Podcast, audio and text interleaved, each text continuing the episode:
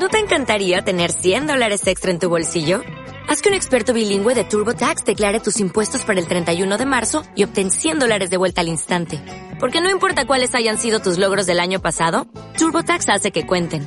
Obtén 100 dólares de vuelta y tus impuestos con 100% de precisión. Solo con Intuit TurboTax.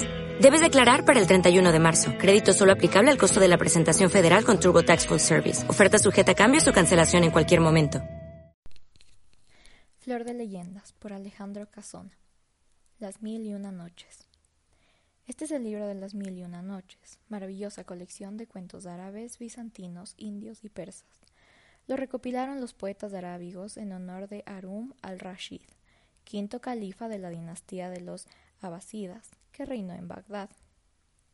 Las crónicas de los antiguos reyes de Persia, que habían extendido su imperio por toda la India y más allá del Ganges, cuentan que hubo en otro tiempo un sultán de aquella poderosa dinastía, llamado Shariar, amado por su sabiduría y su prudencia y temido por su valor y el poder de sus ejércitos. Su pueblo le quería ciegamente y su reinado fue largos años felices hasta que un día, enloquecido por la traición de su esposa y creyendo en su furor que todas las mujeres eran lo mismo, concibió realizar una terrible venganza contra todas las doncellas de su reina. Llamó a su gran visir y le dio orden de decapitar a la sultana y a todas sus sirvientas.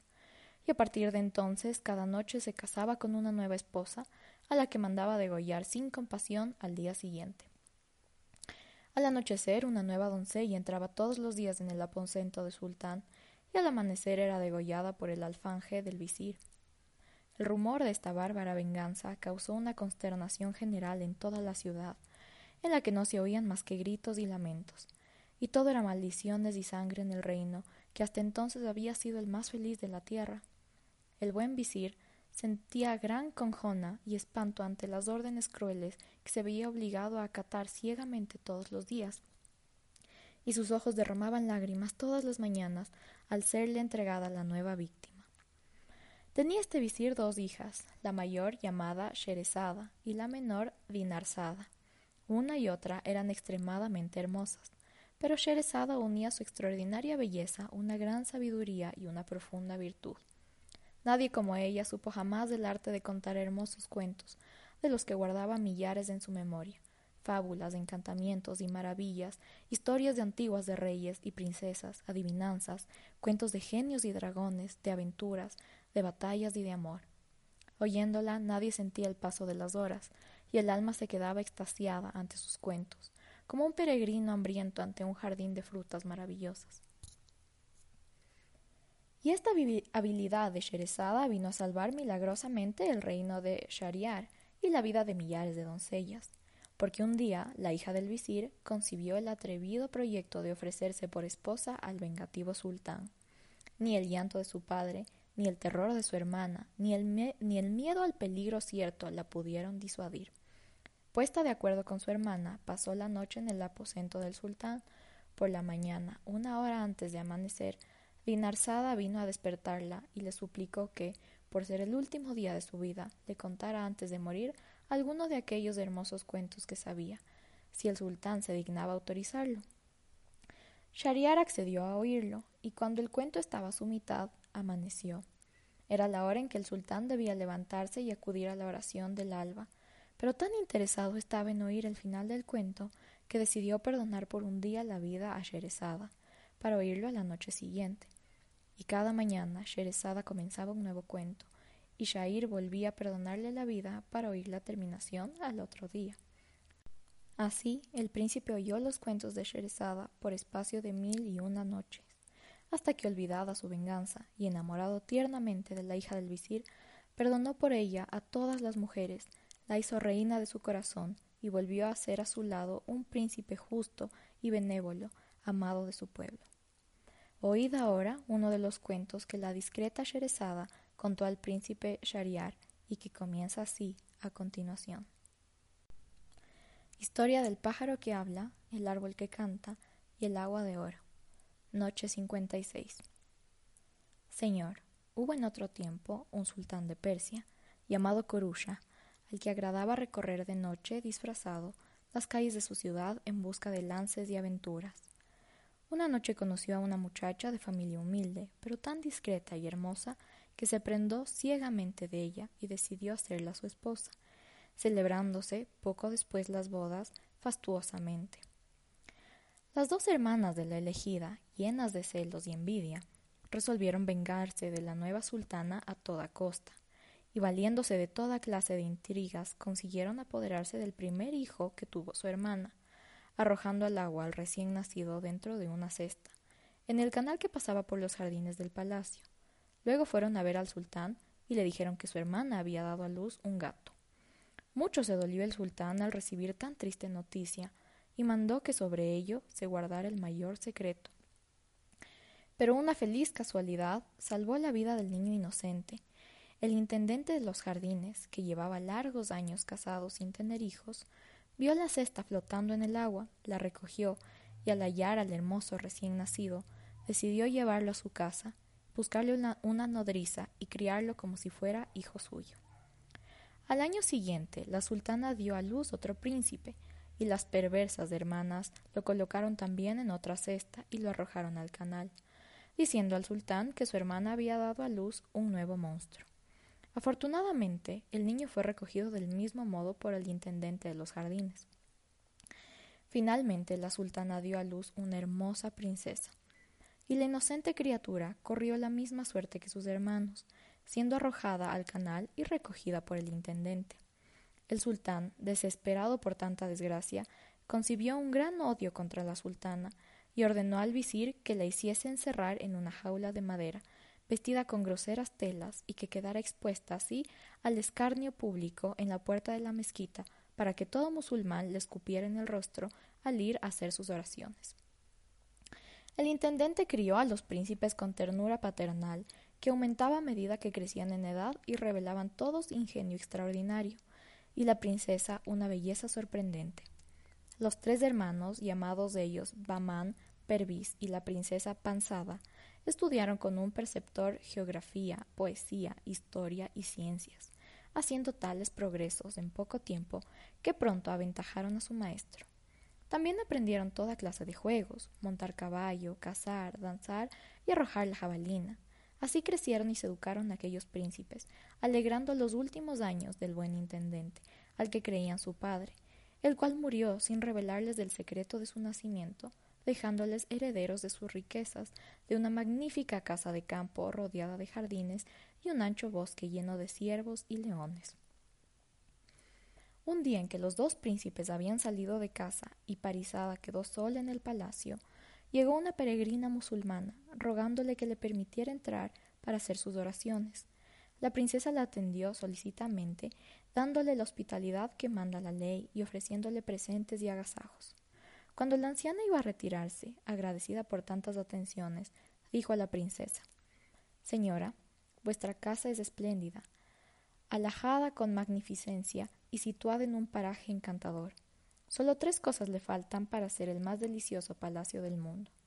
¿Y qué cosas son esas, mi buena madre? preguntó Parizada. El pájaro que habla, el árbol que canta y el agua amarilla de color de oro, de la cual basta una sola gota para hacer un surtidor que jamás se consume.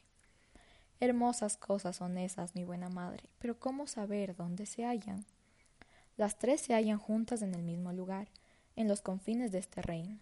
La persona que quiere encontrarlas no tiene más que caminar veinte, días sin descanso, siguiendo siempre el camino que pasa por delante de esta casa. Al cumplirse los veinte días encontrará a un anciano y él, él le dirá dónde se hallan las tres maravillas. Y dicho esto, desapareció. Hondamente preocupada quedó la princesa con esta revelación, y en cuanto regresaron sus hermanos les contó todo lo sucedido. El príncipe Bahman se levantó de repente, diciendo que había resuelto ir en busca del pájaro, del árbol y del agua de oro, para tener el placer de regalárselos a su hermana. De nada sirvieron las palabras y ruegos de sus hermanos para hacerle desistir de tan arriesgada empresa. En un momento hizo Bahman sus preparativos y al despedirse entregó a su hermana un cuchillo envainado, diciéndole Mira, de vez en cuando la hoja de este cuchillo, mientras la veas brillante, nada temas. Pero si ves que se empaña y gotea sangre, será que alguna desgracia me ha ocurrido. Llora entonces por mí. y abrazando a sus hermanos por última vez el valeroso Bamán montó a caballo y se alejó en línea recta por el camino que la anciana había indicado. Atravesó toda la Persia y al cumplirse los veinte días encontró a un anciano de larga barba blanca sentado bajo un árbol, cubierto con una mísera estera y tocando con un sombrero de anchas alas en forma de quitasol. Era un sabio derviche, retirado de las vanidades del mundo. El príncipe echó pie a tierra y le habló así. Buen derviche, vengo de las lejanas tierras en busca del pájaro que habla, el árbol que canta y el agua de oro. ¿Podríais indicarme dónde se encuentran? Señor, respondió el derviche, conozco ese lugar, pero el peligro a que vais a exponeros es inmenso. Muchos valerosos caballeros han pasado por aquí y me han hecho la misma pregunta, y ni uno solo ha vuelto de la atrevida empresa. No sigáis adelante, volveos a vuestro país. No conozco el miedo ni me importan los peligros. Os suplico que me indiquéis el camino. Viendo el derviche que de nada servían sus prudentes consejos, sacó una bola brillante de un saco que tenía junto a sí y la presentó al joven. Tomad esta bola, le dijo, echadla a rodar y seguid tras de ella hasta la falda, hasta la falda del monte donde se pare. Bajaos entonces del caballo que os esperará allí y subid a la cumbre de la montaña. Encontraréis a derecha e izquierda una multitud de piedras negras y oiréis una confusión de voces que, con insultos y amenazas, tratarán de haceros retroceder. No miréis atrás, porque si lo hacéis os convertiréis al punto en una piedra negra como las otras, que son otros tantos caballeros encantados. Si lográis llegar hasta lo alto, allí veréis una jaula y en ella el pájaro que habla. Pregunta, y él os dirá dónde están el árbol que canta y el agua de oro. Ahora haced lo que os parezca, y que Alá os proteja. Agradeció Bamán las palabras del anciano, tomó la bola y echándola a rodar, siguió detrás hasta la falda de una montaña. Dejó allí su caballo y comenzó la ascensión entre las filas de piedras negras. Apenas había dado cuatro pasos, comenzó a oír las voces de que le hablaba el derviche. Unas se burlaban de él, otras le insultaban, otras proferían terribles amenazas. El príncipe siguió subiendo intrépidamente, pero las voces llegaron a ser tan amenazadoras, estruendos, rodeándole, que sus rodillas empezaron a temblar. Volvió la cabeza para retroceder y al instante quedó transformado en una piedra negra, lo mismo que su caballo. Parizada llevaba siempre a la cintura el cuchillo que su hermano le entregó al partir, un día, al mirar su hoja, la vio chorreando sangre, y la pobre princesa lloró amargamente la desgracia de Bamán. Pero Pervis era animoso y valiente, y no podía conformarse como ella con llorar a su hermano.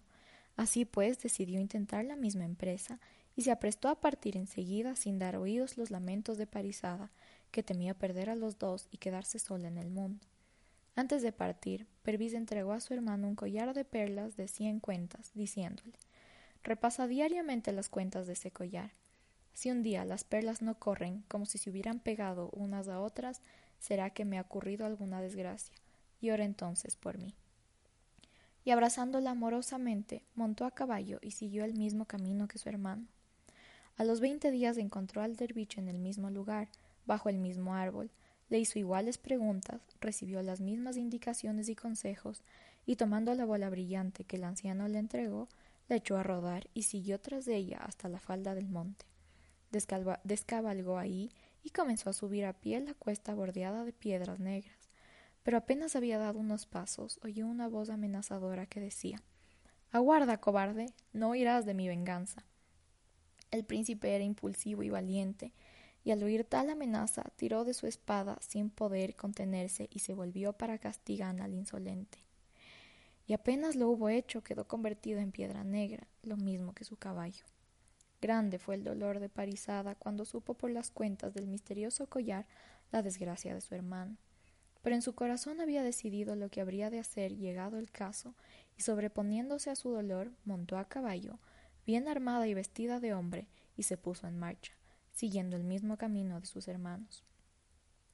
A los veinte días encontró al anciano derviche, al que hizo las mismas preguntas que sus hermanos.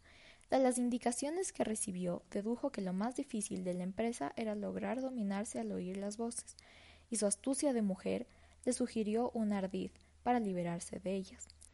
y fue el de taponarse con algodones los oídos, hecho lo cual arrojó la bola brillante, siguió tras de ella hasta la falda del monte, dejó su caballo y empezó a subir la cuesta. Centenares de voces salían de todas partes, unas con insultos groseros, otras con terribles amenazas, y las princesas la oía, a pesar de los algodones. Su ánimo estuvo a punto de desfallecer, empezó a temblar, pero el recuerdo de sus hermanos le infundió nuevo valor, y apretando el paso entre un cerco de voces que a cada momento crecían y resonaban cada vez más terribles, llegó a la cumbre, donde vio una jaula con un pájaro de maravillosos colores. Inmediatamente se apoderó de la jaula, llena de gozo, y preguntó al pájaro Dime, ave maravillosa, ¿dónde está el agua de oro? El pájaro le indicó el camino, y la princesa llenó en el agua amarilla un pequeño frasco de plata. Luego le preguntó por, qué, por el árbol que canta, y el pájaro respondió Ahí en el medio del bosque lo hallarás. Corta una rama y plántala en tu jardín. Pronto crecerá y será un árbol frondoso, con la misma virtud que el árbol padre. Guiada por el mágico concierto, no tardó la princesa en hallar el árbol sonoro, cuyas hojas, al ser movidas por la brisa, producían una dulce música. Cortó una pequeña rama sonora y, vuelta junto al pájaro, preguntó otra vez mis hermanos están aquí encantados, convertidos en piedras negras. ¿Qué haré para salvarlos? Derrama una gota del agua maravillosa sobre cada piedra. Así lo hizo Parizada, y con la jaula, la rama del árbol y el frasco de plata comenzó a bajar la ladera, derramando una gota de agua amarilla sobre cada piedra. Al instante el encantamiento se desvanecía, y en lugar de cada piedra negra aparecía un caballero. De este modo volvieron a la vida los príncipes Bamán y Pervis, los cuales abrazaron a su hermana con lágrimas de gozo. Y en posesión de las tres maravillas regresaron a su palacio, escoltado por todos los caballeros salvados por el valor de la princesa, los cuales le rindieron pleitesía y la colmaron de bendiciones. Llegados a su casa, Parizada puso la jaula en su jardín, y apenas el pájaro comenzó a cantar, cuando los ruiseñores, las alondras, los pinzones y malvices, todos los pájaros del cielo, vinieron a su lado a aprender el maravilloso canto. La rama se plantó en un cuadro del mismo jardín, arraigó al instante, y en poco tiempo se hizo un árbol frondoso, cuyas hojas producían los más dulces sonidos. Y en medio del parque se levantó una taza de mármol blanco, donde Parizada derramó su frasco de agua de oro, elevándose al momento un surtidor de veinte pies de altura, que nunca se agotaba. La nueva de tales portentos cundió pronto por todo el reino, y llegó hasta el mismo palacio del sultán, el cual al saber que los dueños de aquel jardín eran los hijos de su antiguo intendente, mostró deseos de conocerlos, y decidió ir en persona a admirar la casa maravillosa. Cuando Parizada supo que su casa iba a ser visitada por el sultán, no cabía en sí de gozo y consultó al pájaro acerca de lo que debería servirle a la mesa. Lo que más le agrada, respondió el pájaro, es un plato de calabaza, con rellenos de perlas. Suspensa quedó la princesa ante esta peregrina respuesta, y sin saber qué pensar, pero el pájaro insistió, diciendo Cava de madrugada al pie del primer árbol del jardín, ahí encontrarás las perlas que necesitas. Así lo hizo Panzada, encontrando un cofrecito de oro lleno de perlas, todas iguales y hermosísimas. Enseguida dispuso un espléndido banquete para obsequiar al sultán, mientras sus hermanos fueron a la corte para unirse a su séquito. Llegados a la casa, el sultán conversó largamente con Parizada y sus hermanos, quedando encantado del ingenio y discreción que los tres se descubrían. También hizo grandes elogios de la casa y el jardín, que comparó a su propio palacio. Cuando vio el surtidor de oro, se detuvo maravillado. ¿Dónde está el manantial de este surtidor dorado que no tiene igual en el mundo? La princesa no contestó a esta pregunta y le condujo ante el árbol que canta. Ahí creció el asombro del sultán. ¿Dónde están los músicos que producen este armonioso concierto? ¿Cómo es que no los veo? ¿Están bajo la tierra o invisibles en el aire? Tampoco a esto contestó la princesa, y le condujo ante el pájaro que habla. Esclavo mío, dijo Parizada, he aquí al sultán, salúdale como se merece. Dejó el pájaro de cantar y respondió Sea bienvenido el sultán de Persia, a quien Alá colme de aventuras. El sultán no salía de su asombro ante tales portentos, y apenas se atrevía a dar crédito a sus ojos y a sus oídos. Sentándose luego a la mesa, y cuando vio la calabaza rellena de perlas, se quedó pasmado, mirando alternativamente a los príncipes y a la princesa, sin comprender la razón de tan extraño guiso. Señor, dijo entonces el pájaro, os maravilláis de ver un relleno de perlas, y no os maravilláis de que vuestra esposa diera a luz tres monstruos. Así me lo aseguraron, respondió el sultán sorprendido. Sí, pero fue un engaño de las hermanas de la sultana, envidiosas de su suerte. Vuestra esposa dio a luz una hermosa hija y dos hijos, que fueron arrojados al agua por sus hermanas y recogidos y educados por el intendente de vuestros jardines. Y vuestros hijos son esta bella princesa y esos dos príncipes que tenéis a vuestro lado. Al oír estas palabras del sultán y sus hijos se abrazaron derramando lágrimas de alegría y su corazón estallaba de felicidad. Al día siguiente el sultán hizo prender a las dos envidiosas hermanas, las cuales confesaron su crimen, pidió públicamente perdón a su esposa y la inocente sultana fue sacada de su cárcel de madera y vuelta con sus hijos, a sus honores y a la felicidad de su palacio. El pueblo, al saber tan fausto acontecimiento, se agolpaba por las calles aclamando a sus jóvenes príncipes. Así vivieron felices largos años, y en sus jardines siguió cantando el pájaro maravilloso, atrayendo a los ruiseñores y a las alondras, los malvices y pinzones, que de toda la Persia venían a aprender su canto.